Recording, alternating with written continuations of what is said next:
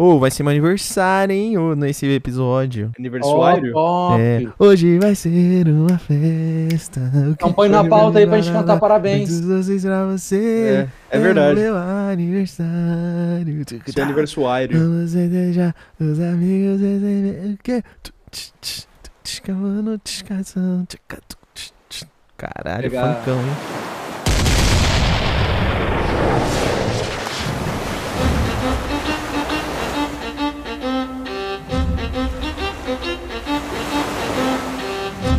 Arroi, Marujo! A tripulação do navio Corsário apresenta Welcome Aboard, o nosso programa semanal sobre carteados de jogos de tabuleiro. Meu nome é Eric Campos e eu sou o Corsário deste navio. Navegando junto, hoje temos uma pessoa especial. Temos, além de Gabriel Mungo, co-host desse podcast, capitão do canal Welcome Aboard no YouTube, temos aqui uma pessoa que é muito citada ao longo desse tempo, que é Matheus Migoto, o mito dos euros, o cara que tem vários jogos B-side dentro do nosso grupo. Então se apresentem aí, meus queridos. Fala, rapaz. Ô, foi mal, amigo.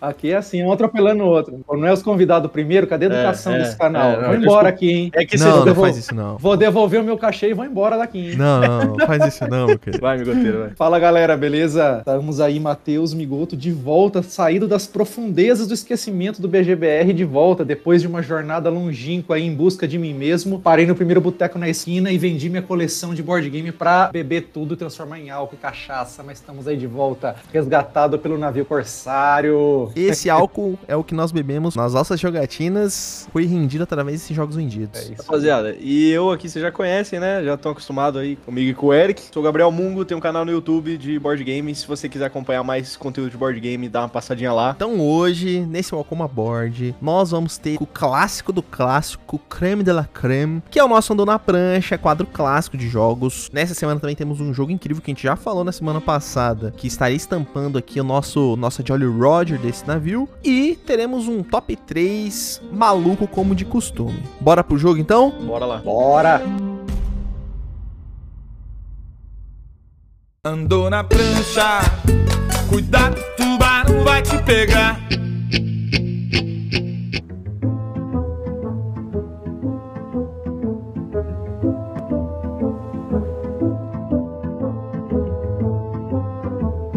Então vamos lá pro Andou na Prancha dessa semana. Então cada semana aqui a gente tem um jogo diferente ou repetido entre os hosts desse podcast. E hoje a gente tem um convidado extremamente especial. O importante é competir, mas quem perder anda na prancha sempre, correto? Corretíssimo. Então vamos lá, o jogo dessa semana é um jogo que não foi ideia minha, foi ideia do Eric, mas eu achei engraçado.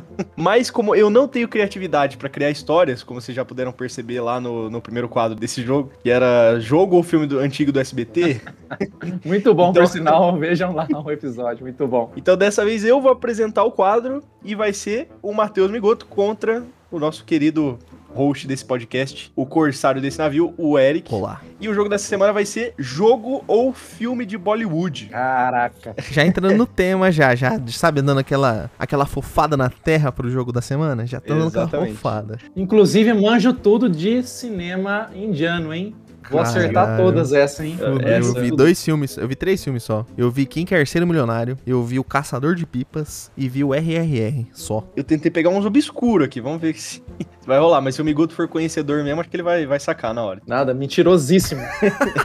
Então eu vou escolher aqui três jogos ou filmes do cinema de Bollywood, né? Podendo ter o nome traduzido e adaptado para o português. E vocês vão ter que acer- tentar adivinhar se é um jogo ou se é um filme indiano. Além disso, você tem que falar a mecânica do jogo ou a história do filme. E aí, quem acertar mais vai levar aí um milhão de pontos, vai ganhar um abraço, vai ganhar um drink do Migoto, hein? Quem acertar mais vai ganhar um drink do Migoto. Boa, pode ir em casa buscar o seu drink. Então vamos lá, vamos começar. Eu vou só falar o nome, né? Não vou falar mais nada, claramente. Então o primeiro filme ou jogo que eu escolhi aqui, aí vocês decidem quem vai falar primeiro. Ah, primeiras visitas, né? Muito obrigado. Que aqui eu tenho Obrigado. educação, diferente do Mungo, aqui tem educação. É isso aí, isso aí.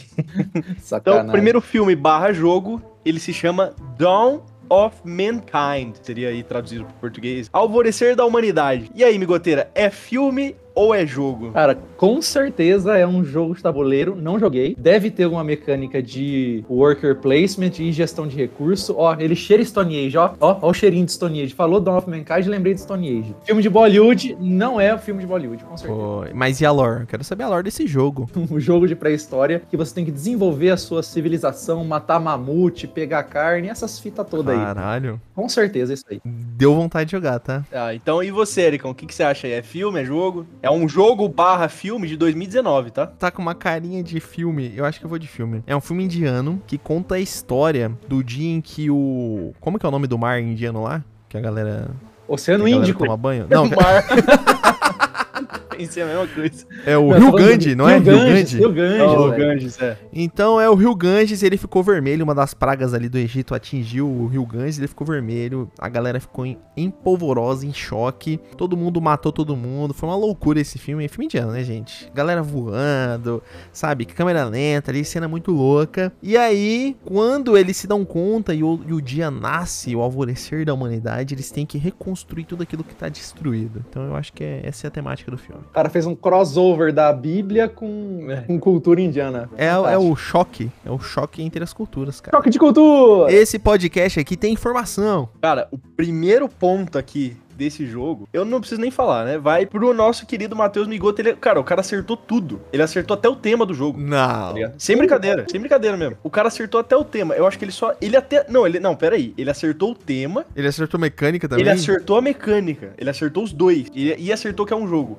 É worker placement, pré-histórico e é jogo. Caramba. O Migoto já jogou, mano. Você tá ligado que o Migoto já jogou tudo, mano. Não joguei esse jogo. Mas gostaria. Mas pela minha descrição, já gostaria de jogar. O Migoto é diferente. Cara, é pior que parece Stone Age mesmo, assim, não de, de foto, mas é semelhante, né? Você tem que. Você tá cuidando de um clã ali, você tem que, né, coletar recurso, ter filho, né? Igualzinho Stone Age, cara. Muito louco, velho. Estou troist. É, Ericão, você tomou um cacete nesse primeiro jogo barra filme aqui. Uhum. Então o Migoteiro levou um pontinho. Cara, eu queria dar mais ponto pro Migoto. Tem como dar mais ponto aqui? Porque ele acertou tudo. Por favor, por favor. É um ponto pela criatividade e um ponto se ele acertou, pô. O cara Então, foi tão dois. criativo que ele Dois. acertou. Então, ele ganhou dois então- pontos. E dois pontos, porra. Pô, mas eu também fui criativo, né, cara? Eu não mereço nada. Cara, eu vou te dar meio ponto, Eric. Porque você errou.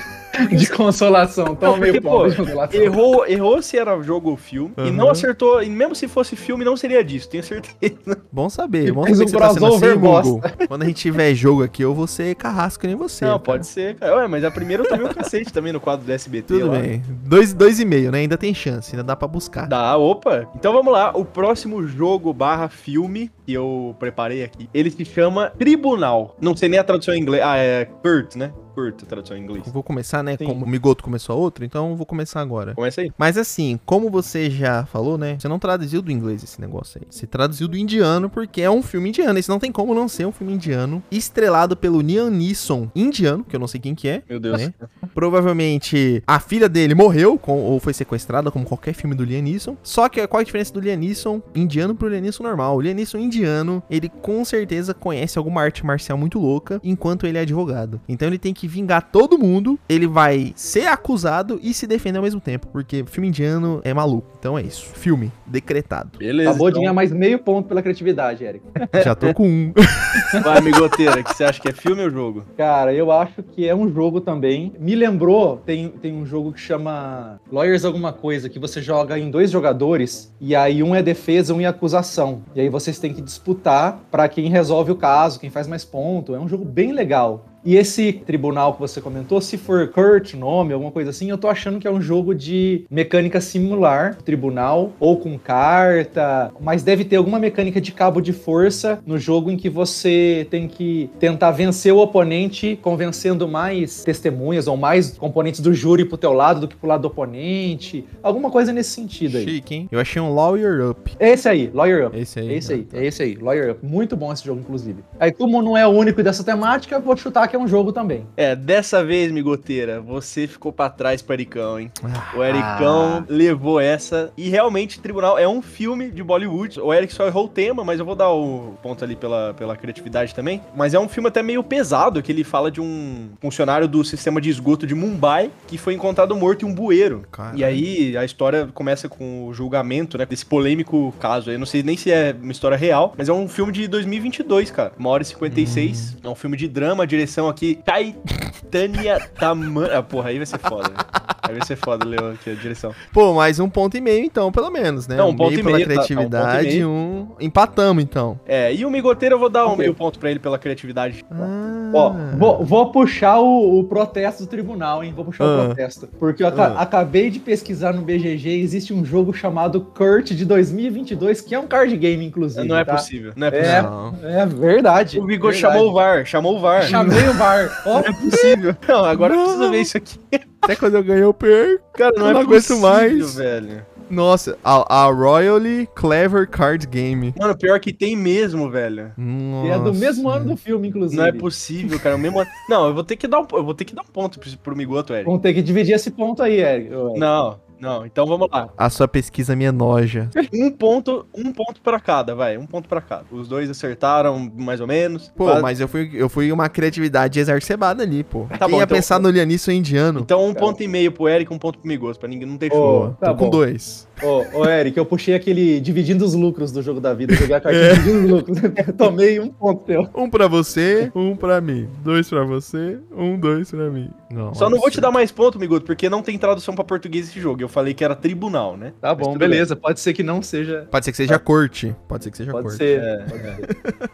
Então é isso aí. Quanto que tá a somatória? Tá pro Migoto ele tá com três. Três. E eu tô com dois. Então vamos lá, vamos partir pro último jogo barra filme de Bollywood. Próximo filme barra jogo se chama Liars Dice. É um jogo barra filme de 2020. E aí, Migoteira? Eu começo? É. Porra, mas tem nome de dado no jogo, velho. Não tem como não ser um jogo isso. Liars Dice? É, Liars Dice. Se fosse só liar ou mentiroso, mentirosos, porra, aí podia ser filme, podia ser muita coisa. Agora, Liars Dice. Liars ah, Dice. É um Como- jogo de blefe de dado, não tem como. Não tem como. Você rola o dado, blefa, fala que você tem uma coisa quando você tem outra, é por aí. É blefe de dado. Blefe Não de tem dado. Jogo de Blefe blefe de de dado. E aí, Ericão? Tá, vou, vou fazer um adendo aqui que eu tenho a impressão que o Migoto conhece esse jogo e ele te ensinou, Mongo. Tenho quase certeza que é pois esse então, nome. Será? Será que só é? que, só que, eu tô com a impressão que o nome do jogo é Liars Dice. O que que eu vou falar? Eu acho que o Mungo, ele quis pagar de, sabe, papapá, eu sou o Mungão, pá, vou enganar todo mundo. E ele colocou um filme, ele colocou, isso é o nome de um filme indiano, tá? E na verdade, o nome do jogo ele tem um acrescento do S, ou tem outro jogo com o mesmo nome. Então Não, eu vou não, falar não. isso. o- o- Nossa, será que ele teve esse plot Eu twist? acho que ele teve esse plot twist. Ah, Não, peraí, peraí. De- deixa eu,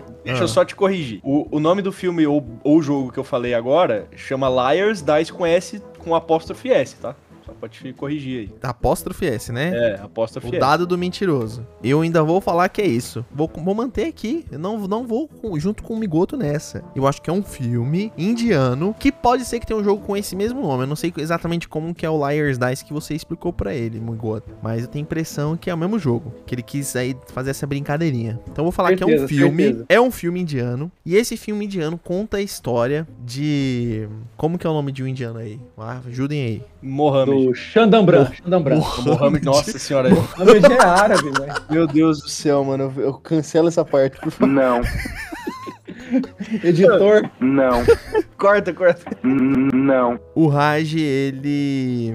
Ele é um mentiroso compulsivo. E aí ele se depara com algum jogo, alguma coisa que ele precisa fazer dentro do filme, em que ele não consegue mais mentir. E aí, a partir dessa premissa, vai começar a dar Meu uma Deus, merda federal, porque ele tá acostumado a levar uma vida que não é a vida que ele leva, e aí vai mudar tudo ali pra frente, porque ele vai ter que ser quem ele é, e o que, que ele pensa, o que, que ele acredita ali naquele ponto. Cara, é, esse é o que eu fiz pra pegar vocês mesmo. Porque, assim, o, o que o Eric falou meio que tá certo, mas o que o Migoto falou também. Então, assim, eu vou ter que dar ponto pros dois, tá? Mas eu vou antes eu vou explicar aqui. Liars Dice é um nome de um filme de Bollywood, com apóstrofe S mesmo no final. Só que ele nunca foi. E ele também é um jogo. Só que ele nunca foi lançado com o nome de Liars Dice, né? Então é aquele jogo de dados que o Rodolfo ensinou pra gente. Na verdade, ele foi lançado com vários nomes. Teve Bluff, o Perudo, o Dudo, só que ele nunca foi Boa. lançado com o nome de Liars Dice. Então teve vários nomes, mas esse nome não teve. E ele foi lançado com outros tipos de nome. Agora, o Liars Dice, ele realmente existe. É um filme de, de abril de 2020, de aventura, que uma mãe e uma filha, elas deixam uma vila em busca do marido e do pai, que estão desaparecidos. E aí rola o dado e acha o marido. Pô, eu já ia falar que o cara manipula o dado com o poder da mente, joga nos cassinos, Caralho, pica. rouba cassino. Eu não sei por que, que esse filme tem nome de Liar's Dice, cara. Mas É, não sei, tem que Não tem nada a ver mesmo. Não, não tem nada a ver. Pra saber, veja o filme. Veja o filme, É. assista aí. Pô, mas eu fiquei apaixonado. Quando eu vi que tinha o nome desse filme, eu falei, cara, eu preciso colocar, porque, meu, eu fiquei apaixonado por esse joguinho de dado, cara. Pra quem não sabe, é um joguinho que cada jogador pega cinco dados, né? E aí você, vocês rolam os dados e a gente tem que ficar fazendo lances sempre maiores do que o lance anterior, tipo como se fosse um leilão, assim, né? Tipo, ah, 5, 1. Aí você tem que sempre ficar aumentando, né? Ou você aumenta o número ou você aumenta o, o valor dos dados, né? E aí até alguém, né, acabar não querendo mais aumentar, e daí a gente revela os dados e vê quem acertou. E aí vocês vão perdendo dados. Quem continuar com um dado no final do, do jogo é o vencedor. Muito legal esse joguinho aí. A gente tem joga... O Eric gosta de jogo de dado, Eu vaza. gosto. Leilão. Com certeza, ia pirar. Pô, Você ia pirar nesse jogo, cara. É muito legal, velho. A gente dá altas risadas. Sim, espero jogá-lo. Mas aí então, quantos pontos? Qual que vai ser essa pontuação que você vai fazer? Então, vamos lá, pontuação. O Eric, ele acertou, porque falou que é um filme, né? Que é um filme. Então, definitivamente tem que dar mais pontos aí pro Eric. E que você tava com a gracinha de ser um jogo. Acertei muito coisa. Não, é. Preciso, Acertou, fui- acertou. Eu vou te dar dois pontos. Ó. Foi criativo. Não, dois pontos pro Eric. A história não teve nada a ver com o que ele contou, hein? Não, não teve, Nada mas foi a ver, criativo. Mas foi Ok. criativo. Foi criativo, tem que dar. E pro Migoteira que não acertou, mas pelo menos ele acertou a parte do jogo, né? Então, Migoteira, um ponto. Ericão, dois pontos. 4x4? 4x4, filho. E vamos desempatar como? Joga em pô. Não, vou desempatar num dado aqui. É o Liar's Dice, pô. É, vamos rolar no Google aqui um. Não, rola aqui comigo, rola aqui comigo. Ah. 3 ou menos ou 4 ou mais? Cara, como eu sou azarado, eu vou jogar no 3 ou menos, porque vai dar 1. Eu só tiro o número baixo em dado, eu sou muito azarado. Cara, deu um. Ai, sério? Nem fudendo. Eu juro. Eu vou mandar uma foto pra você. Deu um. Então, vou... Migoteiro, nosso campeão aí do Andou na Prancha na sema... da semana. Parabéns, parabéns. Parabéns, parabéns, parabéns, parabéns. Cara, Pena. ganhei no desempate, desempate. e ainda mandando um mind game no dado. Cê- filho. Eu fui o Liar Dice. Sabe qual que foi o esquema? Eu rolei o dado antes do Migoto falar. Na hora que o Migoto falou, o dado já tinha rolado. Se o Migoto tivesse falado antes de eu rolar o dado, eu teria dado 6. É isso aí, muito bom. Gostou do Andando na Prancha, Migoto? Como foi a experiência aí? Uma experiência boa, calorosa? Cara, muito legal o quadro, cara. Tô a fim de participar outras vezes, porque, meu, de onde vocês tiram essa ideia? Filme de Bollywood, velho. Cara, Essa foi a ideia do Eric. essa foi a Cara, é a madrugada, a madrugada ociosa, acontece essas coisas. Mas vamos pro jogo da semana, então? Bora lá, vamos lá. Jolly Roger.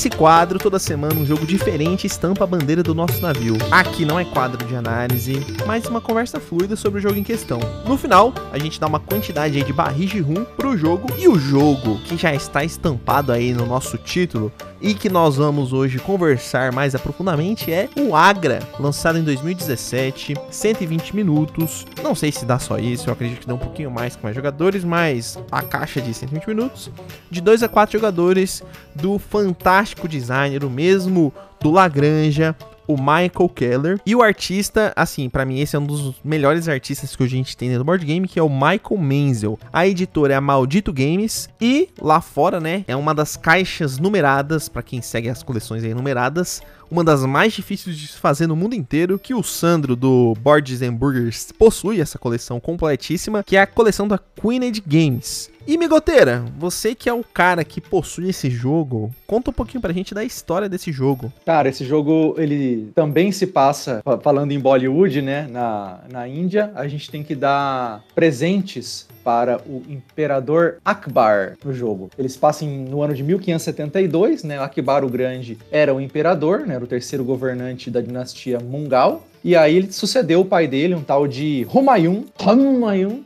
Né, para os mais chegados. Que lindo. É, isso aí eu conheço, conhecido. E aí ele que consolidou, expandiu ali os domínios da Índia e tal. Fiquem atentos na aula de história, hein? Que aqui é muita cultura, hein? Cultura. E aí nós somos grandes mercadores, grandes personalidades da época ali, e a gente vai participar ali de um evento e vai dar presentes, né, para o, para o Akbar. Então ele é um jogo de alocação de trabalhadores, né, de gestão de recursos, nós vamos coletando recursos, e aí a gente vai fazendo entrega desses recursos ao longo do jogo, né, são tecido, pinturas, estátuas, para poder presentear o Akbar, e quem fizer mais pontos no final do jogo, que é o dinheiro, né, quem tiver mais dinheiro no final do jogo, leva esse, esse jogaço aí, esse euro excelente. Mungão, o que, que você tem a dizer desse jogo maravilhoso? Cara, esse jogo é muito genial, é, a começar pela produção do jogo, né, como você falou aí, a gente tem o Michael Menzel, que é um dos maiores nomes na, na arte aí de design artístico, né, de board games, fez artes aí de jogos, outros jogos consagradíssimos também. Cara, a arte desse jogo é absurda, se você não viu, meu, né, dá um pause aí no podcast, não precisa nem dar pause, né, entra aí no BGG ou no Google Imagens mesmo, dá uma olhada na arte desse jogo, cara, que é fantástica, é fenomenal. É, e a mecânica eu gostei muito também, eu acho que é um jogo que ele tem muitas formas de fazer ponto, né, então você não precisa sempre ficar focando em uma estratégia, o jogo ele te, meio que te deixa livre para fazer o que você quiser, se você que vai querer é, focar em dar presente pro imperador, se você vai querer focar em entregar pras, pras guildas, né? É, é, tem as guildas do artesão, dos mercadores. Ou se você quiser entregar pros navegadores, né? Pros comerciantes lá embaixo. Então, assim, é muita forma de fazer ponto. A parte ali da, da meditação também é uma parte que eu não explorei muito no jogo, mas eu percebi que dá para ser bem explorada também, né? Então, é, dá para fazer muito ponto ali também, né? Você aproveita os seus trabalhadores que estão em pé, tem essa mecânica de deitar o trabalhador para fazer ação de graça e tal. É, tem uma coisa que o Michael Keller pegou do Lagrange, que são os tokens de favor, que lá no, no Lagrange chamava é, as commodities, né? Que ele é como se fosse um coringa, você gasta ali pra é, fazer uma entrega a mais, gasta pra pegar um recurso a mais ali, pra subir um trabalhador seu, enfim. É como se fosse um mini coringa ali, que isso já tinha no Lagrange, né? Que, que eram as commodities lá, e eu acho que caiu assim como uma luva no Agra, porque ele deixa o jogo muito mais fluido, né? Mas no geral, cara, eu acho sensacional, eu acho esse jogo fantástico, maravilhoso, um worker placement de respeito. E você, Ericão? Cara, você comentou aí do Michael Menzel, o cara, pra quem não, não conhece aí, né, o nome dos artistas, que às vezes a gente não lembra muito, mas já citado aqui o Stone Age, ele fez toda a arte do Stone Age, do Rococó, do Catan, do Dominion, do Bruges, do As Lendas de Andor. O cara fez muita arte de muito jogo que é bonito, mas na minha opinião, essa daí é a obra-prima ali de design tanto design gráfico e também de iconografia, porque com a iconografia a gente consegue saber o que cada lugar faz, o que, que a gente entrega, o que a gente recebe. É muito boa a iconografia. É muito bom, é muito fácil. E assim, o tabuleiro, gente, é, é incrível. O tabuleiro é, é bizarro. E assim, a minha vontade de jogar tanto esse jogo que a gente consiga virar pro lado contrário dele. Nossa, é verdade. É só arte, é só arte. O lado principal do tabuleiro tem ali os recursos. Então você tem ali a pedra, tem ali a madeira, tem ali, sei lá, o curry, Açafrão, é. açafrão, todas as coisas ali que, que é de recurso, né, dentro do jogo e toda a linha de produtiva dele em cada uma das casas. Tem o espaço ali embaixo pro, pra galera, pros navegadores ali, pros navegantes, sei lá qual que é o nome, mas a galerinha que tá no rio ali, que a gente vai comprando as cartinhas e vai entregando produto e vai ganhando ponto ou ganhando habilidade, seja passiva, seja instantânea. E cada vez que a gente vai fazendo isso daí, a gente consegue bater no mapa e já ter essa identificação da iconografia. Mas o meu sonho é decorar esse, esse tabuleiro pra jogar só do outro lado, que eu acho que vai ficar assim, ó, mais lindo ainda que você não vê nada. Jogar só pra arte. E fora a arte das cartas, a- as cartas todas são muito bonitas. É, esse jogo pra mim, além de ele encher nos meus olhos, ele dá muita von- eu tenho muita vontade de jogar ele sempre, assim, é um jogo que se o toda vez que o Migoto falar assim, vamos jogar Agra, eu acho que eu vou falar sim. Vamos jogar Agra. Bora. Nossa, é muito bom mesmo. Tem uma outra coisa que eu gosto muito nele, que é a parte de inventividade na mecânica. Porque os worker placements, em geral, né, o mais comum é que ou você tem um número fixo de workers, ou você começa com um número reduzido e vai ganhando workers ao longo do jogo, e você pode fazer mais ações conforme passam os turnos. Ou o inverso, você começa com mais e vai perdendo. Esse não. Esse você começa com todos os seus workers disponíveis, que acho que para quatro jogadores são 10 workers, e aí você pode alocar eles à vontade no board. Só que diferentemente dos outros jogos convencionais em que você tem, depois do final de uma rodada, uma etapa de manutenção que você recolhe todos os workers, no Agra você não tem diferença entre rodadas, você não tem essa manutenção. Então, como que você arranca os seus trabalhadores do board? Um outro jogador que quiser jogar no local que você tá, ele expulsa o seu worker, ele dá um bounce. Nossa, isso é seu worker. genial mesmo. Isso é muito legal, porque se você for num local que ninguém vai, um local meio cocô, o teu worker vai ficar preso lá pro resto do jogo. Se você for num lugar bem disputado, o teu worker vai girar bastante. E aí você pode acabar dando favores pra outra pessoa, quando ela tem um trabalhador expulso, que é, que é esse recurso que o Mungo falou, que é bem interessante. E você pode deitar os seus workers para gerar esse recurso extra, que é a tal da meditação, que você consegue fazer ações é, extras, ações bônus com a meditação bem no início da rodada. Então ele tem umas mecânicas muito bem implementadas e bem inovadoras, assim. Tanto de você usar o teu worker quanto recurso, quanto essa mecânica do bounce. Você não tem é, burocracia no jogo porque não tem manutenção, aquelas coisas, ah, repõe tabuleiro, faz isso, faz aquilo. Não. Sim. Ação, ação, ação, ação, vai, vai, vai, vai, vai, vai até acabar. É, a, a- manutenção em si faz parte do, da gameplay, né? A manutenção Isso, de é. tirar o worker já faz parte da dinâmica do jogo. Exato, né? Ou aquele, o barquinho que anda no rio lá também, quando alguém Sim. pega duas cartas, ele anda. Mas é um Sim. trigger automático e é, é entre rodadas, é bem tranquilo, assim. Sim, eu até queria comentar, pra quem tá meio perdido, não sabe qual que é a dinâmica do jogo, né? Dentro dessas mecânicas, dentro da, da história que a gente contou. Basicamente, o tabuleiro ali, a gente, dentro do nosso turno, a gente vai começar escolhendo fazer meditação das que estão disponíveis, porque nem todas estão. Isso também é outro charme do jogo, que a gente consegue, quando usar uma meditação, a que a gente usou, ela vai ficar travada, o próximo jogador não vai conseguir utilizar ela. Consegue manipular, né, a, a meditação. Isso. né? Isso. Isso. Além disso, são quatro ações. Então, basicamente, é uma ação pra construir, uma ação pra gente pegar esses, esses recursos pros três, tanto pro Akbar quanto os mercadores, quanto pras guildas. A gente tem uma ação ali que a gente consegue trabalhar meio que o valor daquele recurso entre nós. Isso também é genial, porque às vezes tem uma commodity ali, tem uma quantidade muito grande, né? Seja de pedra, sei lá, de madeira. E aí você consegue, nessa ação, melhorar o valor dela. E quando você vende essa, essa mercadoria pro mercado, você consegue comprar mercadorias muito mais caras. Então, essa, essa tem uma, um esquema, ele não é uma ação de fato, mas a gente tem uma influência ali de mercado dentro desses recursos. E aí, a última ação que a gente consegue dentro do nosso tabuleiro, né? Avançar a nossa produção, porque nós produzimos, né? O nosso tabuleiro individual ali. Tem uma área de produção desses quatro recursos iniciais ali, que é o algodão, o gengibre, a pedra e a madeira. E a gente, através desse cara, a gente pode melhorar nosso recurso, a gente pode melhorar o nosso solzinho ali, né? Que é o, lu- o lugar onde a gente medita para conseguir é, baixar menos trabalhadores para fazer mais meditação, né? Então tem um, uma mecânica muito fluida entre essas ações e quando a gente termina, a gente pode ou não entregar pro Akbar. Se a gente tiver o recurso, se a gente quiser, porque às vezes a gente não quer, porque a gente quer seguir nessa trilha de evolução desses recursos, porque eles começam como gengibre, mas sei lá, o gengibre pode virar um curry ou pode virar um outro tempero, o algodão pode virar um linho, que lá na frente pode virar uma roupa. Então, assim, é muito da hora essa, essa, essa dinâmica dentro do jogo. E assim, uma coisa que eu acho muito legal, que acho que vocês dois vão concordar também, que é a questão ali do elefantinho. O elefantinho que vai Sim, e o construtor, é. É, eu ia comentar. andando e depositando moeda, é muito da hora. No começo do jogo vira uma festinha ali, né? Todo mundo quer as moedinhas do elefante. Aí fica, né, aquela punhetagem ali, né? em volta do elefante.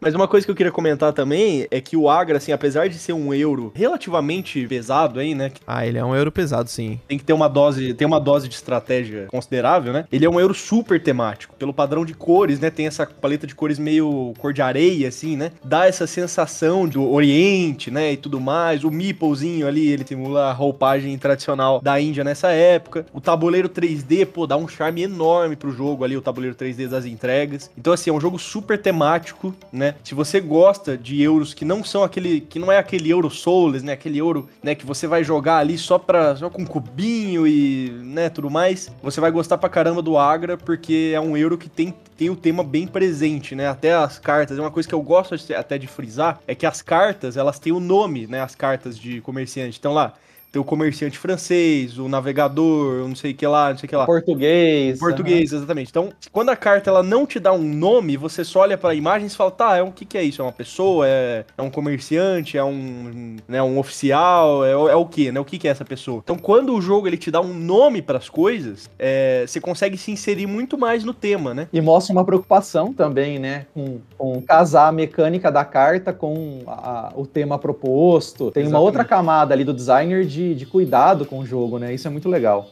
E eu achei um jogo muito fluido, né? Não é aquele jogo travado que você tá sempre, né, passando aquela fome de recurso e tal. Não, o, o, o Agro ele não é assim, ele tem muitas ações ali, muitas possibilidades de você conseguir os recursos que você quer. E é por isso é um jogo até que eu costumo, né, gosto de falar que é extremamente satisfatório, né? Um daquelas daqueles euros, é, daqueles euros satisfatórios, que você vai fazendo pontinho ali, né, pegando recurso, manipulando recurso, transformando recurso, né, um recurso em outro, né, evoluindo os recursos ali, cuidando ali da sua fazendinha, ah, o que, que eu vou produzir no turno e tal. Lógico, é um jogo que tem uma dose de estratégia grande, mas é, eu não acho ele travado, eu acho ele muito fluido, né? Até porque tem várias ações que você pode fazer livre ali, né? Trocar os seus favor tokens, fazer entrega no final do turno é grátis, então eu acho, eu acho que isso deixa o jogo bem fluido, né, Matheus? E tem outra coisa muito legal também, que é a pontuação dele. É, a pontuação verdade. que ela é escondida, você tem um saquinho para guardar as moedas. Você não consegue acompanhar quem tá ganhando por aquela trilha ao redor do board de pontos. Isso ele não tem. Então toda vez que você ganha dinheiro, que é o ponto do jogo, você guarda num saquinho. E aí você fica lá na boa, fingindo que não tá acontecendo nada, tal. A não ser uns arrombados que joga com a gente, que você olha pro saco do cara e o saco tá inchado, tá estufado assim. O saco tá com cachumba. o saco de cachumba. Cara, aí você já sabe que o cara tá passando a mão na sua cara, né? É. Mas assim, no universo normal, em condições normais de temperatura e pressão, tá todo mundo ali com o saco mais ou menos igual, tá? então você não tem ideia de quem que tá na frente. Isso é muito bacana. Deixa assim bem disputado e tenso assim o jogo, né? Você não sabe quem tá ganhando, não dá pra você mirar em ninguém, né? Então isso é bacana também. O ponto oculto. Eu gosto. É. Sim, sim, eu também, eu também gosto bastante e o Mungo até comentou, né, do tabuleiro 3D, né, que é um dos charmes, eu, assim, eu acho que é o charme principal, aquele, aquela rampinha ali onde a gente coloca os recursos e os próprios tokens ali das guildas, eles são meio, a base deles é na diagonal, porque como ele fica numa rampinha, né, então ele fica retinho quando você coloca ele ali, então é muito da hora isso. E essa dinâmica das guildas também é importantíssima, porque esse é aquele clássico jogo que você não vai conseguir fazer tudo em todas as guildas, fazer todas as entregas, você vai ter que ser o excelente naquilo que você executa. Então, por exemplo, no último jogo que a gente jogou, é, o Migoto ele fez praticamente todas as entregas pro Akibar. Ele entregou, acho que, assim, fez ponto pra cacete entregando pro Akibar. Eu já fiz toda uma guilda, eu fiz uma guilda só. O Migoto já foi numa outra guilda, o Mungo já foi em outra. A gente foi meio que dividido ali porque a gente jogou em três, então acabou sendo suscetível pra pra facilitar. Quando a gente joga em quatro, fica mais competitivo ainda. Mais apertado. E essa competição e essa, né, estar apertado aí é legal, porque conforme você também faz as entregas pra guilda, você que tá atrás, você sobe. E você É. que tá na frente, você ganha só o bônus. Então você fica assim. Só o dinheiro. É. O dinheiro, aí você fala assim, caramba, né? É ponto. É ponto. Só que você também tá possibilitando que aquele carinha lá que pode estar competindo com você subir. Além de subir, ganhar a moedinha, ganhar ali, né? Alguma coisa que ele pode fazer. E, assim, propiciar que ele também vai querer falar, pô, ah, já tô subindo aqui. Acho que vou fazer alguma entrega aqui pra essa guilda também e ganhar uns pontos. Porque as entregas, gente, é assim, são recursos. Normalmente é tipo um recurso hum, mais ou menos difícil de conseguir e um recurso bem difícil. Assim, num geral. Isso. E aí, pra você conseguir esse recurso, você tem que fazer um malabarismo todo dentro do tabuleiro. E às vezes você se prepara, consegue. Na hora que você consegue aquele recurso, alguém conseguiu antes, você bobeou, o cara entregou pra guilda e você falou assim: fudeu, agora eu tô com esse recurso, eu não vou usar pra nada porque eu preciso agora. Aí você tem que ir lá, tentar fazer troca, entregar pra não sei quem, entregar pro, pro mercador. E essa questão da entrega também é muito interessante porque tem meio que um controle de influência nessa carta que dependendo do nível desse marcador, que desse. Vou falar que é um marcador, comerciante, sei Uhum. lá. É, você. é, normalmente ou tem dois espaços ou três espaços na, no canto superior esquerdo dessa carta. E a gente faz as entregas colocando esses tokenzinhos ali das entregas na carta pra marcar quem que fez primeiro, quem que fez segundo. E aí quem fez primeiro, né, investiu primeiro naquela carta e não conseguiu completar ela, já tem ali a prioridade. A pessoa que conseguiu colocar, por exemplo, dois tokens usando a ação lá mais forte, gastando mais recursos também, colocou dois. E aí se for, por exemplo, um espaço que tem três, se eu tiver a maioria, a carta é minha. Mas se eu tiver a minoria, então se eu não conseguir conter a maioria, eu posso deixar a possibilidade de outro jogador pegar a carta que às vezes eu tava de olho, que eu queria, e que também Uhum. influencia na guilda. Porque assim que você compra, você também sobe nessa guilda. Então, essa relação de, de estar atento no jogo do outro é muito presente. Então, pros jogadores que sofrem muito com AP, muito com, com essas mudanças repentinas, esse jogo é constante. Às vezes você tá pensando numa coisa, ferrou já, você vai ter que fazer outra ação e você vai ter que pensar ali na hora. Então até entre a Sim. gente, às vezes a gente- ah, tem algumas rodadas ali em específico que você sabe que aquela rodada crítica, que se você fizer uma cagada, você vai perder o jogo, que a gente tem um APzinho maior. Exato. E pra quem não sabe, AP, que a gente fala, né, aqui, É o análises parálises. Então é assim, é quando a pessoa fica parada ali, ficcionada, pensando na, na ação que ela vai executar, o que, que ela vai conseguir fazer, qual que vai ser o melhor proveito. É o famoso joga logo, caralho. É o joga logo caralho, perfeito. Eu só queria comentar que é, você definiu muito bem que o Agra é um jogo de oportunidade. Então, às vezes, tipo assim, você vai tomar vários blocos na partida, né? Várias coisas que você vai querer entregar, o outro cara vai entregar na sua frente, mas todos os recursos, eles você tem sempre vai ter um uso pra ele. Sempre, mesmo que você não use pra entregar, né? Então tem lá o curry que você usa pra levantar seus trabalhadores, a madeira e esses recursos de construção que você vai usar pra construir, né, novos edifícios. Então assim, é um jogo de oportunismo,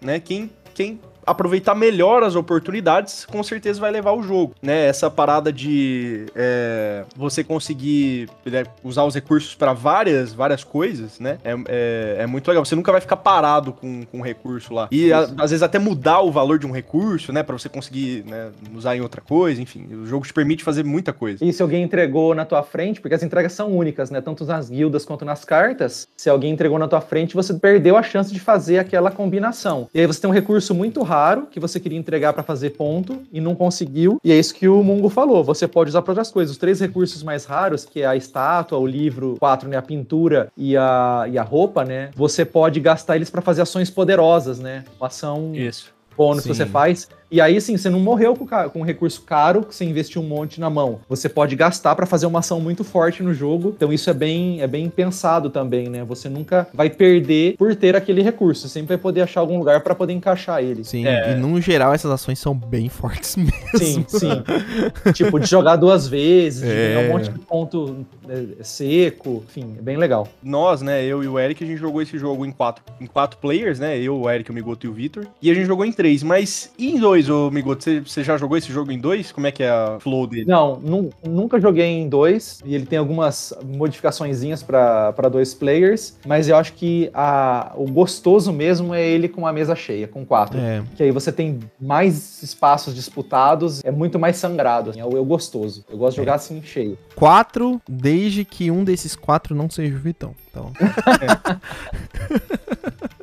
Que aí é certeza que você já vai perder. inclusive, Boa. Migoto, vou te dar a É. possibilidade de mandar um abraço pro Vitão agora. Mandar um abraço por trás pro Vitão, esse cara que fez a gente jogar Fire in the Lake e tomar um cacete dos americanos. Meu É. Deus do céu. É um abraço por trás, Vitão. Bem da Nossa, foi mãe. Fire and the Lake que a gente tem que falar também no Cast Futuro. Cara, o A jogo é o tem. Twilight Imperium 2, cara. É o Twilight Imperium no, no Vietnã, velho. Cara, o jogo curto demorou quantas horas? Cinco horas, Eric? Cinco horas. horas do jogo O curto. curto, tem o Jogo médio curto. e tem o longo. Pra vocês terem ideia. E, e com Não, o né? Vitão jogando com dois personagens, né? Ah, é, Vai, vai lógico, começar, vai começar. Aí é outro cast, a gente É fala outro depois. Esse aí é Mas, mas para quem tá pro falando assim, onde que eu vou achar esse jogo? Você não vai achar fácil. Aparece de vez em quando na Ludopédia. É, eu já vi leilão dele sair a 400 e já vi ele saindo a 700 e pouco. Então, assim, não tem um preço muito definido de mercado. Mas, se você quiser muito, né, aparece ou arranja alguém que vai pra Europa e compra pra você e manda mensagem pra mim na DM que compram pra mim também. É nóis. Mas, o Agri, então, pra quem quiser uma análise assim aprofundada do jogo, né? Pessoas que jogaram várias e várias vezes esse jogo, assistam um episódio especial do Gambiarra Board Game. Eu sempre indico eles aqui. Esse jogo eles fizeram uma análise muito foda mesmo. Então, assim, se você tá interessado em conhecer mais depois desse cache aqui, vai lá escuta eles também. Mas, Mungão, quantos barris de rum você dá pro Agra? Cara, eu acho que ele atende muito bem a proposta do jogo, né? Que é esse, essa alocação de trabalhadores, né? Sangrada, né? Mas apesar disso, ele não deixa de ser um jogo fluido. Então, assim, ele apresenta muito bem essa mecânica de alocação de trabalhador para quem gosta de euro, aquele euro que tem uma dose de estratégia muito boa, o tema muito presente, pô, vai adorar Agra. É uma excelente alocação de trabalhador. Por isso aqui vai o meu 9.5 barris de rum, certo? é uma, uma, uma das maiores notas que eu dei aqui também no cast. Então, 9.5 barris de rum pro Agra e você, Ericão. Quantos barris de rum você dá aí? Cara, o Agra, ele tomou conta do meu coração. Eu não sou Entendo. muito muito pesado assim com as notas, vocês conhecem. Eu é dou muito de notas falar de amor? normalmente boas. Vou falar de amor e vou falar com o Claudinho e vou falar com o Agra, que pra mim é um sólido 10. Pra proposta de alocação de trabalhador como mecânica principal, pra mim o Agra é o meu preferido, né? Se eu for falar assim, qual outro jogo você tem aí que tem alocação que você que é um 10 pra você também. É o Dune Imperium. Mas o Dune Imperium, pra mim, ele. Ah, o deck build ele, ele tá muito amarrado dentro desse processo. Então eu colocaria o Dune Imperium primeiramente como deck build e depois como uma alocação. Mas pro Agra, que pra mim é primeira alocação, eu acho que ele é a minha alocação de trabalhador hoje preferida. E assim, eu amo esse jogo muito. Migoto, vamos jogar em breve, por favor. Só chegar. E pra você, Migoteira, quantos barris de rum você dá pra esse cara? Cara, eu sou ruim de dar nota 10 pra jogo também. Assim, eu sou- é muito, muito difícil eu dar um 10. Eu acho que na, nas minhas, sei lá, 700 e poucas notas que eu tenho lá na Ludo, se tiver um 10, acho que é muito. Então, mas pô, número quebrado também é dose, né? Como que é 9,5 barris de rum? Você tem que fazer um furo, beber metade do barril? Isso. Pô, tem que isso. beber meio. meio barril. É bom também, beber meio é uma delícia. É uma boa. Eu acho melhor beber meio barril e dar 9,5 do que dar 10 e não beber nada, cara. Eu Exato. vou ficar com meu amigo Eu vou dar 9,5, porque o outro meio eu desviei pra fazer goró pra gente.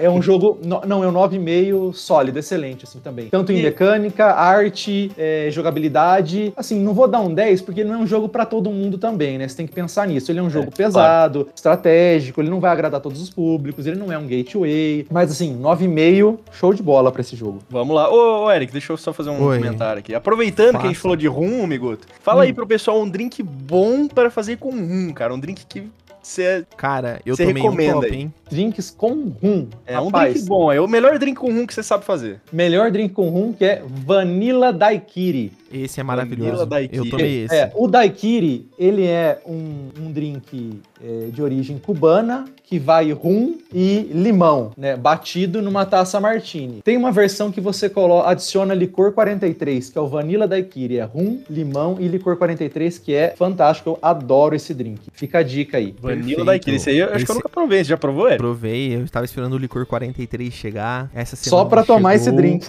E foi a primeira coisa que eu falei: Migoto, me indique um drink aí com licor 43, que eu nunca tinha tomado. E ele falou: Cara, vai nesse que não tem erro e não teve erro mesmo. Maravilhoso. Você experimentou ele sim. Ah, né? eu provei sim, verdade. Eu tô lembrando. Nossa, é bom mesmo. é. Agora que eu tô lembrando. É, É aquele azedinho, uma delícia. É, é bom, é bom. Com limão É um siciliano, né? sour, um sour. Isso, é. Ele é licor 43, rum, ouro e limão siciliano. O, É o daiquiri tradicional vai o Tahiti, mas o, esse vai siciliano e rum, ouro. Muito bom. É, eu É só posso dizer pra todos aí que não experimentaram ainda, que não moram em Londrina, e que não conhecem o Migoto, uma pena. Uma pena pra vocês pena. que não experimentaram o Bar do Migoto.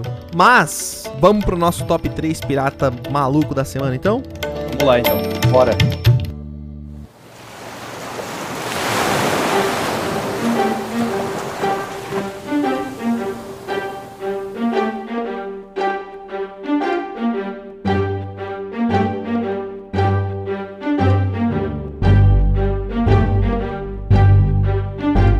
Aqui nós estamos no nosso top 3 pirata. Vocês já sabem, aqui nós temos os top 3 mais top 3, top 5 mais estranhos da podosfera. Aqui não tem critério nenhum, muita cagação de regra, afinal todo mundo aqui é pirata, então a gente tem que seguir regra nenhuma aqui não. E o top dessa semana é o top 3 jogos, como estamos em, né, muitas pessoas aqui, então vamos fazer um top 3 reduzido, mas são top 3 jogos que não figuram no top 5 da galera, exceto o Agra, porque o Agra a gente já considerou que é um dos tops que não figuram nos top 5 da galera. Todo mundo de acordo? Nossa, com certeza. Perfeito. Fechou. Eu, eu acho que eu nunca vi uma lista de alocação de trabalhador com Agra, cara. Sério mesmo. É um, é um jogo que eu não conhecia até o Migoto apresentar aí pra gente. Sim, eu conheci eles é? com o pessoal do Gambiarra mesmo, mas eu nunca tinha conseguido jogar. Obrigado, Migoto. Vamos jogar de novo essa semana. Valeu. Vamos lá então. Mungão, qual jogo está no seu terceiro lugar? Cara, o meu terceiro lugar é um jogo que eu me surpreendi muito. Já joguei quatro vezes já. Ah. É, é, não preciso nem falar, né? Já, os caras já sabem. De novo, o cara fala toda vez desse jogo. Eu preciso falar, mais. eu preciso falar desse jogo. Rapaziada, vocês precisam conhecer esse jogo. Jogamos de novo essa semana. Inclusive o Migoto jogou comigo também. É o worker placement do, do momento, cara. É o Exército Terracota, Terracota Army, cara. Eu tive que Verdade. eu tive tive que colocar esse jogo aqui porque, cara, não vi muita gente comentando, não vi ninguém falando, porque, não sei, assim. Porque é caro. Tá, pode ser, pode ser, realmente é caro, é caro.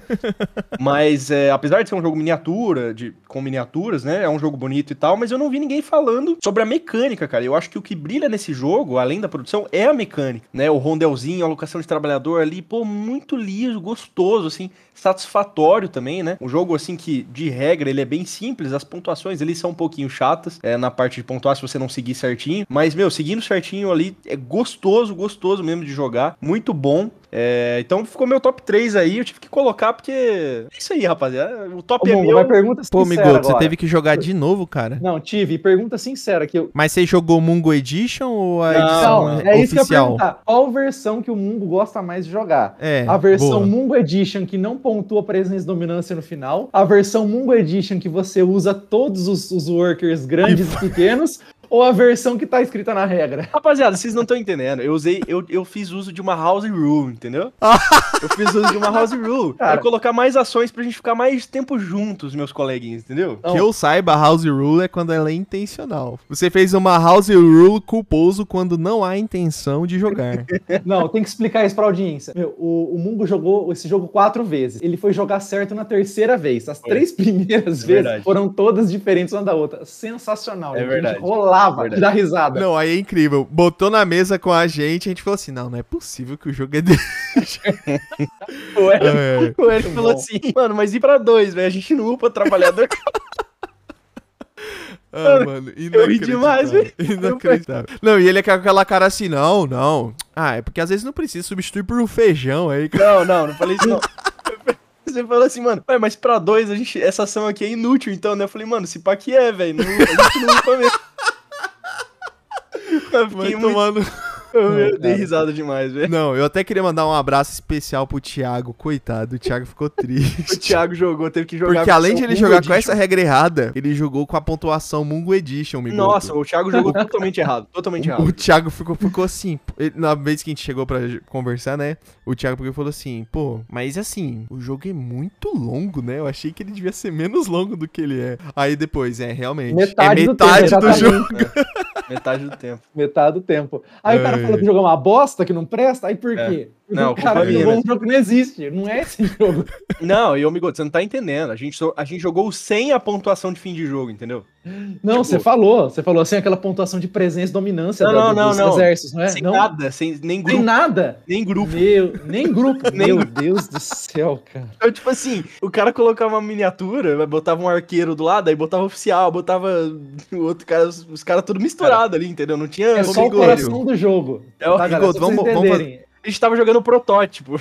É, É, é. Ô, Cara, Migoto, vamos fazer o seguinte: você vai ter que participar com a gente. Você já sabe disso, tá? Se você não É. sabe ainda, você tá sabendo agora. Você vai ter que Eita. participar com a gente quando a gente for fazer o cast do É. Distilled. É verdade. Inclusive, nós vamos fazer uma edição especial do, do bar do Matheus. A gente vai fazer é, assim, presencial essa edição e beber no drink. Perfeito. Vou É fazer, vai ser um podcast com drink. Vai ser um drinkcast. drinkcast. Caralho, Boa. eu choro, tá? Eu Não, choro. eu, eu amasso. Taberna também. do Pirata, Taberna do Pirata ainda, hein? Presencial. Taberna do Pirata Matheus Migoto. Vai ser rum rolando pra todo lado. Quando você for participar desse, então a gente vai marcar já um top 3, só eu e você. Top 3 jogos com a- que ficam melhor com a Mungo Edition. E a gente fala qual que é a Mungo Edition. Vou fazer um jogo, vai ser um jogo assim, tá bom? Perfeito? É. Excelente, A excelente. gente vai pensando então. Mas vamos lá, Migoto, qual que é o seu top 3, cara? De top 3 jogos que não figuram no top 5 de ninguém que tá por aí. Cara, ele é um jogo que ele tá muito bem cotado na Ludo, mas assim, eu não vejo a galera falar. Eu acho que ele foi até hypado quando, quando saiu e tal. Inclusive, até no BGG, ele tá em posição menor que mil, mas eu acho que a galera não lembra desse jogo porque ele é um jogo nacional, cara. E assim, a gente vai lembrar dos grandes designers, vai lembrar do Rosenberg, vai lembrar do Lacerda, vai lembrar do Feld, e acaba esquecendo de um jogaço, meu jogaço nacional, que é o Brasil Imperial, cara, do Zé Mendes. Cara, esse Eu- eu não joguei ainda e assim, eu sou maluco pra jogar ele.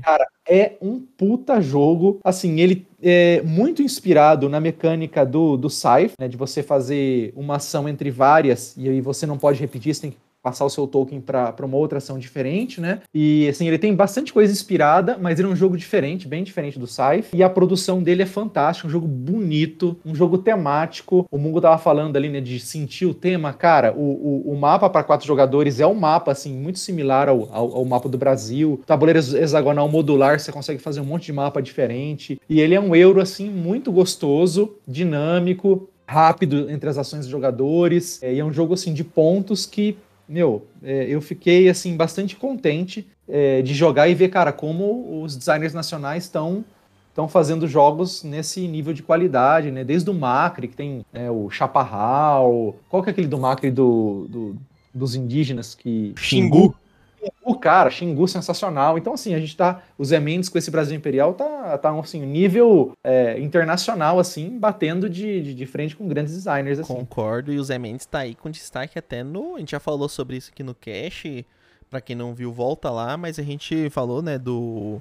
Do World Wonders. Wo- World Wonders. E assim, é um dos favoritinhos, um dos queridinhos do Tom Vezio. Então o cara tá tendo É. destaque, vai ser lançado na Gen Con. Então tá tendo um destaque aí com os designers nacional que tá muito legal ultimamente. E assim, eu já falei e repito, pra mim, já falei aqui no cast e repito, pra mim esse jogo ele não perde em nada pro Scythe. Então, Ericão, vamos lá. Qual que é o seu top 3 jogos aí que não figuram no, aliás, seu terceiro, né? Jogo que não Uhum. figura no top 5 da galera. Então, vocês sabem, vocês aí que jogam comigo, né, semanalmente, já sabem que eu amo carteados, amo as vazinhas, amo É o rei da vaza, Eric é o rei da vaza. Cara, eu gosto muito, mas agora eu escolhi um jogo clássico que eu tenho certeza que muita gente já jogou quando era criança. Começou a jogar board game velho e não voltou pra esse jogo. E esse jogo, pra mim, ele é um dos top 3 que não tá no top de ninguém, que é o Rumicube. Não sei se vocês já jogaram, Nossa, se vocês lembram do Rumicube. Mas o Rumicube, ele é um jogo de peças que ele é baseado na, no Mesh Mesh, né? Que no Brasil a galera chama. Que joga com dois baralhos, consegue jogar um Rumicube aí, que, né, o que é o Mesh Mesh, você consegue jogar de boa. Só ver as regras aí na internet, se você tiver. Mas as pecinhas ficam muito mais legais pra jogar, principalmente por ser escondida a quantidade de, de peças, né? De valores que a gente tem.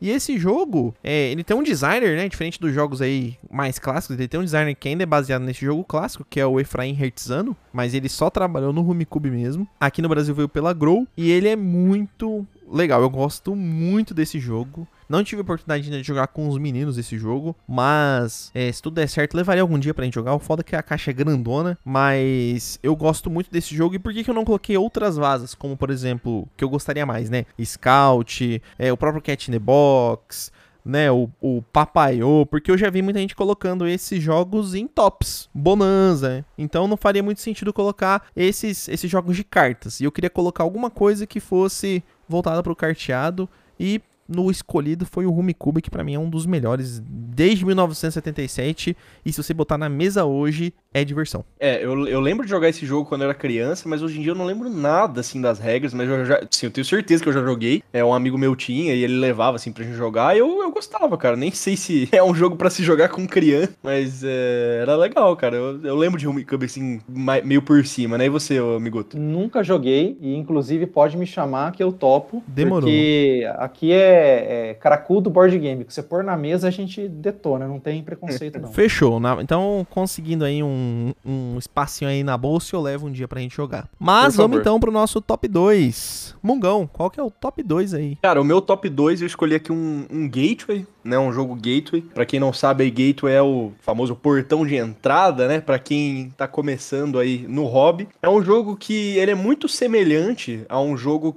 é, Gateway também, que é o Azul, né? Que é um jogo, assim, se, se não o melhor Gateway, um dos melhores Gateways, um dos melhores jogos aí pra você começar. Dá pra jogar aí com a sua tia, com a sua avó, com o seu irmão mais novo, né? Todo mundo. Só não vale jogar no stats. Vem jogar com a Não, tia não. Cotinha não pode pôr no stats. Porque tem uma galera aí, pessoal. Vou, vou, vou, explanar os caras. Eles falam assim, ai, tenho no- oito vitórias em nove jogos de Ark Nova. Só que aí você vai puxar o histórico, o cara jogou com a avó Cotinha. A avó Cotinha olha o animal, nossa, que panda lindo, meu filho, joga o panda. E o moleque lá esmirilhando, fazer pontos, esmirilhando. Ah, isso ganhar, né, pô, quero ver jogar. Os caras, barra Nossa. pesada. Não pode botar no stats, Érico. Que Essa aí você vacilou, hein, cara. Pô, Não vai pro stats. Cê- Eu não cê- falei nada disso. Eu- não gente, eu não discreto, jogo com a mano. avó Você não cocota. Cocota. Gente, eu vou ter que. Eu vou mandar um print pra vocês.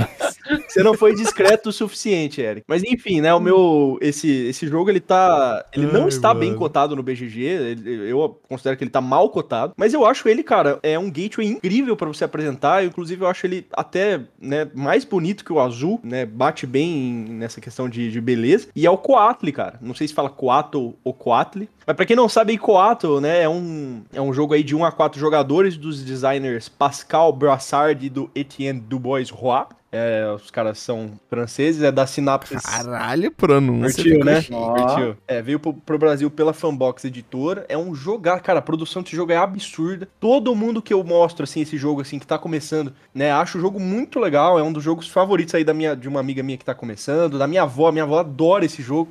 Ela fala que é o jogo da cobrinha. e, cara, é muito legal mesmo. É um jogo que você montar ali sua cobrinha e tem uma mecânica parecida com a azul, que você tem que pegar as peças de uma certa determinada cor ali, mas ao invés de colocar no seu tabuleiro ali de padrões, você vai ter que montar a sua cobrinha e você vai combinando cartinhas ali pra fazer ponto. Cara, é muito legal esse jogo. Cara, você tá ligado que se o verdadeiro Deus for o Deus Maia, você tá lascado que você vai pro inferno, né? Chamar o Coatl, É. que é, um, que é um- é uma serpente voadora gigante, que é um deus da mitologia maia, chamar ele de cobrinha, rapaz, você tá lascado, É, hein, na verdade, Matheus, Coato, na verdade, significa só serpente. O deus mesmo, que é o deus do É o sol. do- Quetzalcoatl, é, o- né? É o Quetzalcoatl, é, exatamente. que daí é serpente plumada. Né? Caralho, aqui, Cara, esse os episódio tá tão- chique, meu Os parceiro. caras tão esmirilhando, velho, na história. A aula de história. Quer tá informação aqui, ó, metralhadora de informação, Sim, meu rapaz, aqui parceiro. esse podcast é cultura. É porque toda vez que eu vou explicar esse jogo, eu falo, é uma curiosidade pro pessoal ficar, nossa, caralho, que foda, né? É, e aí, cara, é muito legal, tem esse tema aí de é, mitologia da Azteca. E é muito legal, na verdade, o tema do jogo é que os, os Aztecas estão eles estão escolhendo um novo sumo sacerdote e você aí tá competindo com os outros jogadores pra ver quem faz as serpentes mais bonitas, né? As quatos mais bonitas. E aí, mas basicamente é um jogo de fazer ponto, né? Mas é muito legal, cara. Eu gosto demais desse jogo. Não sei por que ele não figura aí tanto nos top 5 aí da galera, mas eu acho ele muito legal aí. Recomendo pra quem tá começando. E pra quem também não tá começando, dá pra jogar bem faca na caveira também, igual o azul. E você, Migoto, qual que é o seu segundo lugar? Cara, o meu segundo lugar, ele é um jogo que ele tá, muito contrário do Brasil, é, ele tá lá embaixo, se a gente for pegar o ranking da Ludo, por exemplo, o Brasil Imperial tava em 39, né, o- esse agora tá em 800 e pouco. E no BGG ele já tá melhorzinho, 300 e pouco. É um jogo assim que a galera gosta, hypado até, só que eu acho que ele não entra muito nos tops, porque ele não é um jogo grande. Ele não tem tabuleiro. Tá. Hum. Ele é um jogo que você joga as cartas no meio da mesa, ele tem um display de cartas e é um jogo de leilão, que é um leilão maravilhoso, cara, que é o Fornalha. Nossa, Pensa Nossa. Num jogo gostoso de combar, de maquininha de ponto e de leilão. Fornalha, esse jogo é fantástico, esse, esse tá nos top, cara, porque Esse eu pensei em delicinha. colocar. É muito delicinha esse jogo. E acho que o mais legal dele é a mecânica de leilão, né? Que é aquela. Geralmente os leilões, quando você ganha o leilão, você ganha a carta, e se você perde o leilão, você recupera o dinheiro. Nesse jogo, não, né? O teu worker, entre aspas, né? É a tua ficha de, do valor de 1 a 4 do leilão. Se você joga a ficha maior, você leva a carta pra você, que é uma fábrica que vai produzir recursos e, e gerar pontos, né? E se você perde, você ganha uma compensação em forma de recurso ou de produção ou de processamento de recurso. Então a, a graça é, tem carta que você não quer ganhar, você quer só fazer a ação que tá em cima dela. É. E aí fica naquela, puta, o cara não vai jogar um maior, não vai levar essa carta, puta, eu preciso do recurso dessa carta. Aí você leva a carta e não tem o recurso, cara, é muito massa. É, Fornalha é um puta jogo. Só que ele é uma caixa pequena, né? Ele é um jogo que não tem board, e eu acho que ele passa um pouco desapercebido nesse, nesse quesito. Muito bom. E o Migoto ensinou pra gente um jeito de jogar aí, uma variante que eu não, não sabia que tinha, né? Que é a variante que você tem que comprar as fábricas em ordem, né? Tem que executar as ações delas em ordem. Eu achei isso genial, porque adiciona muito, muito mais estratégia que o jogo base já tem, né? Essa Uhum. variante, ela adiciona... Cara, você tem que pensar o triplo, né? Pra você conseguir... É. Só que essa não é. Migoto Rule, não. Essa tá no manual, viu? Não, gente? essa não, tá no é, não é é. Migoto Rule.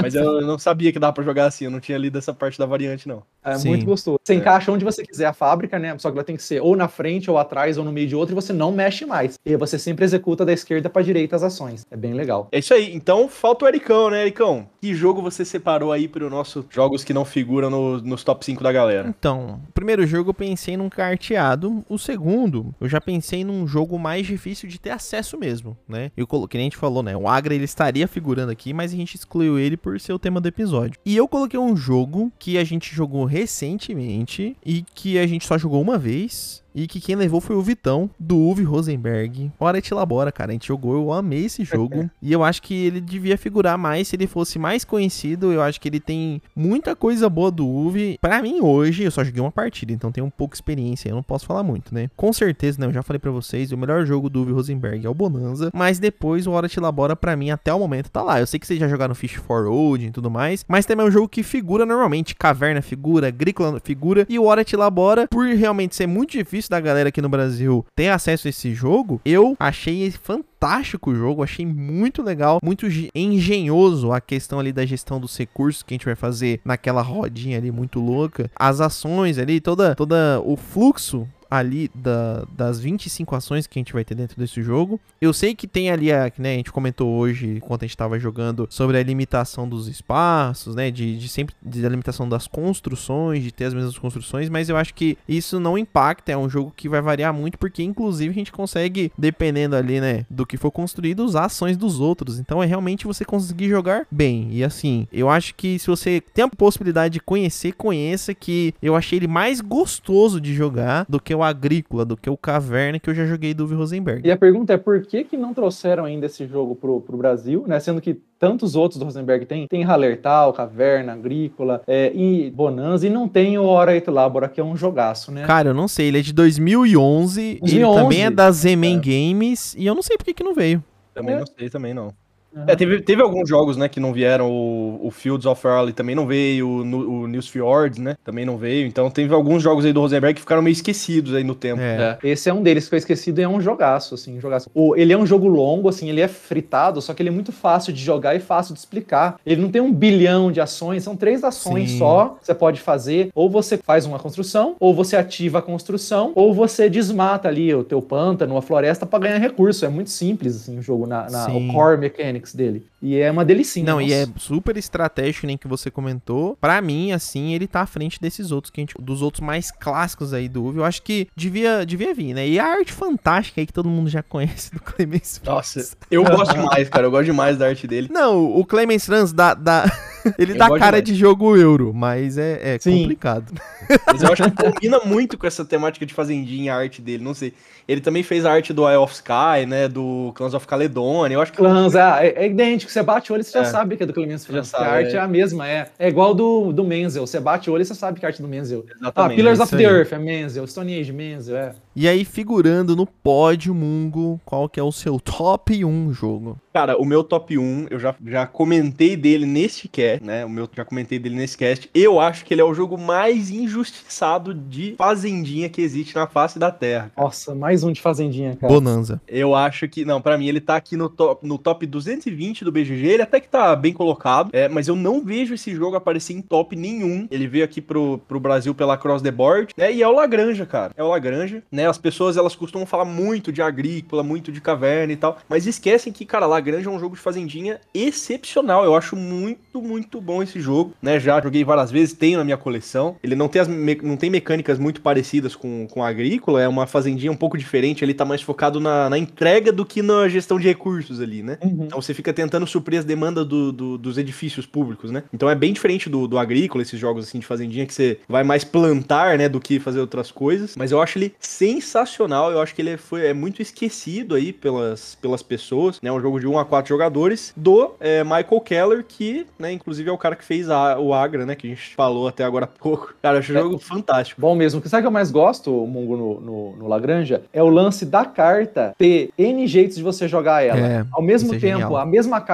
ela pode ser jogada como aquela habilidade passiva, né, que Sim. você coloca É um trabalhador. na parte né? de baixo, né, no teu board, ou você coloca para direita para ampliar os teus chiqueirinhos ou comprar mais carta, ou para esquerda como se ela fosse uma, produ- uma produção de recurso, né, de uva, de trigo, ou então para você fazer entrega. Então assim, você frita muito a cabeça, tipo, "Puta, essa carta é muito boa, eu quero jogar ela pela, pela habilidade. Não, não, não, não, mas ela dá muito ponto se eu jogar aqui em É. cima.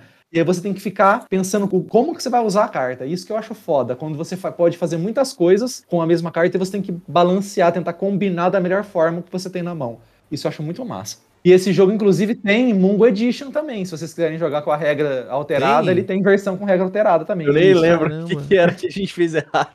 Não Porque você pontua quando você coloca a barraquinha e Ah, expulsa verdade. dos outros, né? Verdade. E aí, e aí, numa versão que a gente jogou, a gente ou não expulsou ou não pontuou quando É, a colocava a gente não barraquinha. pontuou, a gente não Não pontuou. pontuou, é, é. Que é o mais importante, mais dá ponto no jogo, não, não fez. É, é igual esse- terracota. Ma- Mas esse jogo ele é muito é, muito fácil de esquecer pontuação, porque todo, tem muito detalhe de pontuação. Então cada coisinha que você faz ali vai te dar um pontinho de prosperidade diferente.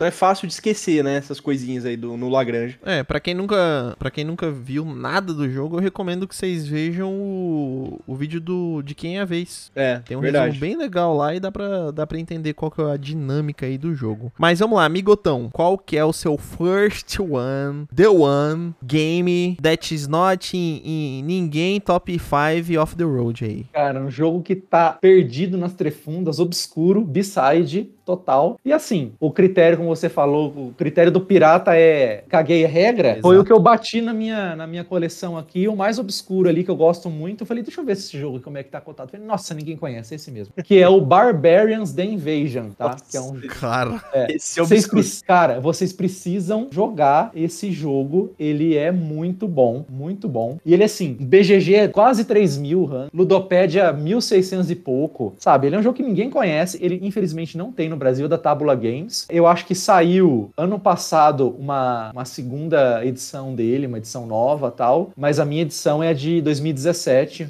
Eu comprei, peguei num rolo, numa troca. É peguei usado. E é, e é uma edição do Kick- Kickstarter, muito bonita. E qual que é o lance do jogo? Ele é um jogo que mistura é, worker placement com controle diário, né? Nós somos de facções vikings. E aí ele tem uma mecânica de, de rondel, que é um vulcão. Então os vikings, eles, entre aspas, nascem de dentro do vulcão e descem em vulcão para conquistar os, os territórios vizinhos.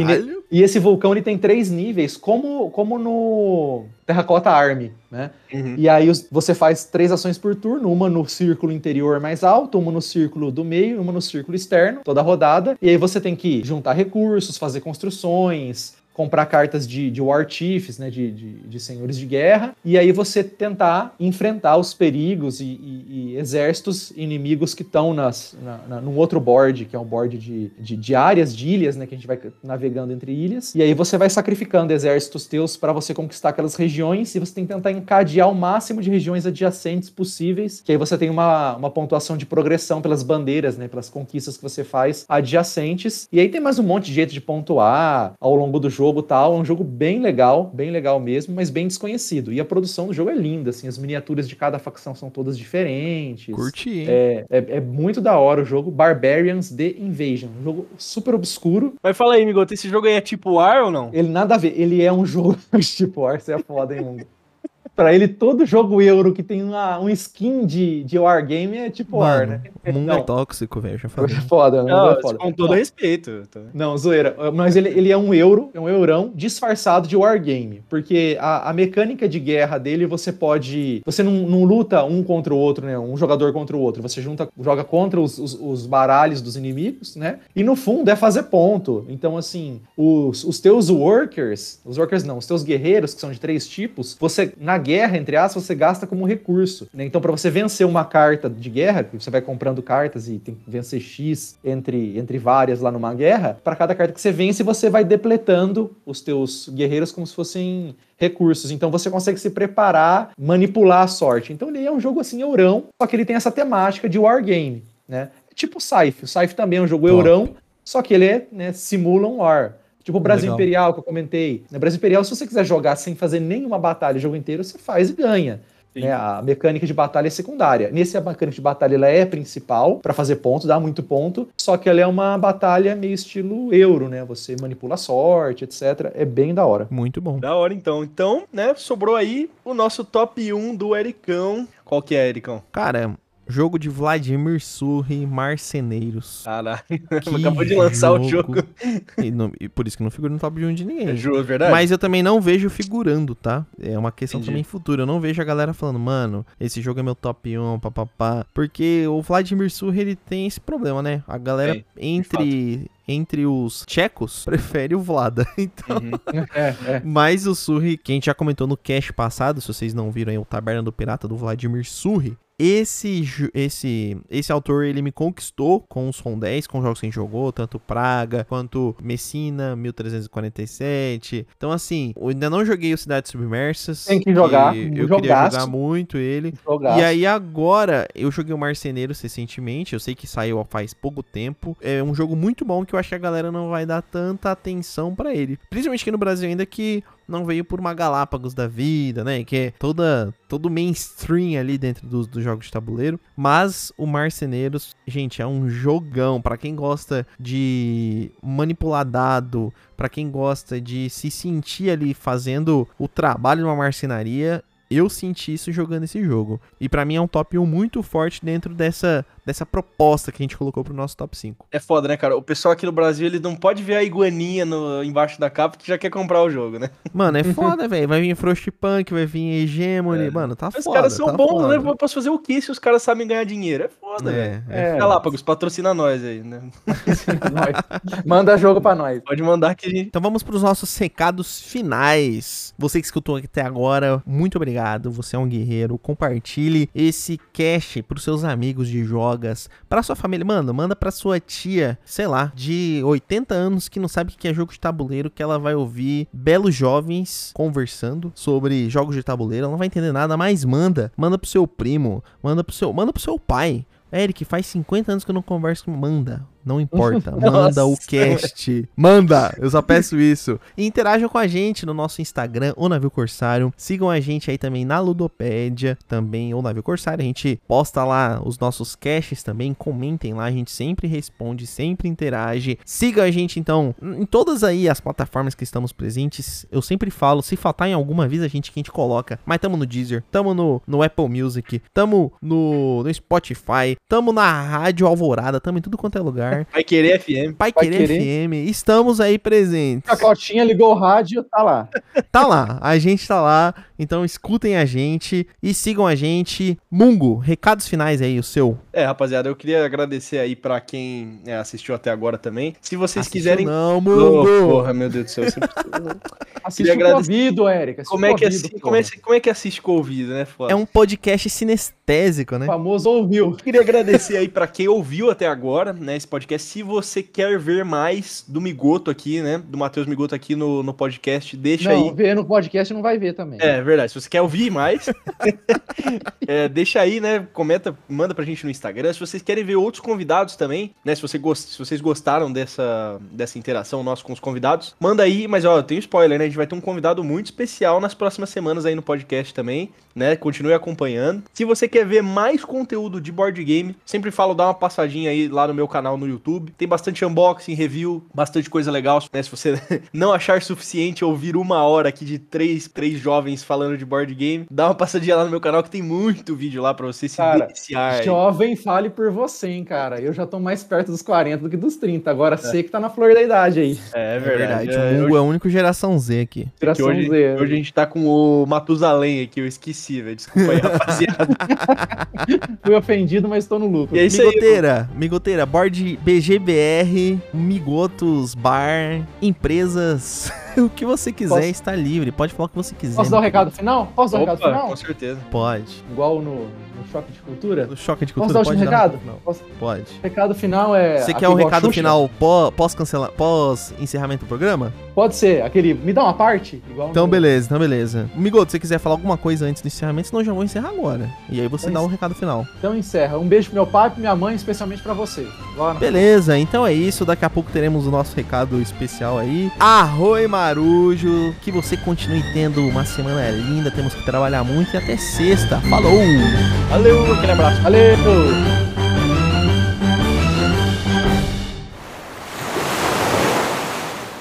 Recado final. Pra- recado final, pra você que quer fazer um drink bom, top, jogando um board game, faça um Boulevardier. 45 ml de Bourbon, 30 de Vermute, 30 de Campari. Não tem erro. Corta uma rodelinha de laranja, joga dentro e ó, bons jogos pra todo mundo. Valeu. É isso aí. rapaziada. Eu ainda recomendo um Old Fashioned Honey, que é o meu preferido. Fica aí a dica. Esse também é chique demais, mas ele precisa de angostura. E, gente, vocês estão ouvindo até agora, vocês são malucos de estar ouvindo já depois do encerramento? Visita Mirante, delícias gustativas, palpitativas. Alquimias gustativas. Alquimia Mano, gustativa. Pica, tá? Pica. Entra no site. Qual que é o site, Migoto? www.mirantealquimias.com.br ou arroba Mirante Alquimias no Instagram. Tem azeite defumado, óleos de cártamo defumado e pimentado. São produtos excepcionais para você dar um sabor diferente, único para os seus pratos, para os seus preparos, para suas entradas. Azeite defumado, óleos defumados e saborizados, coisas muito boas que você só vai encontrar lá.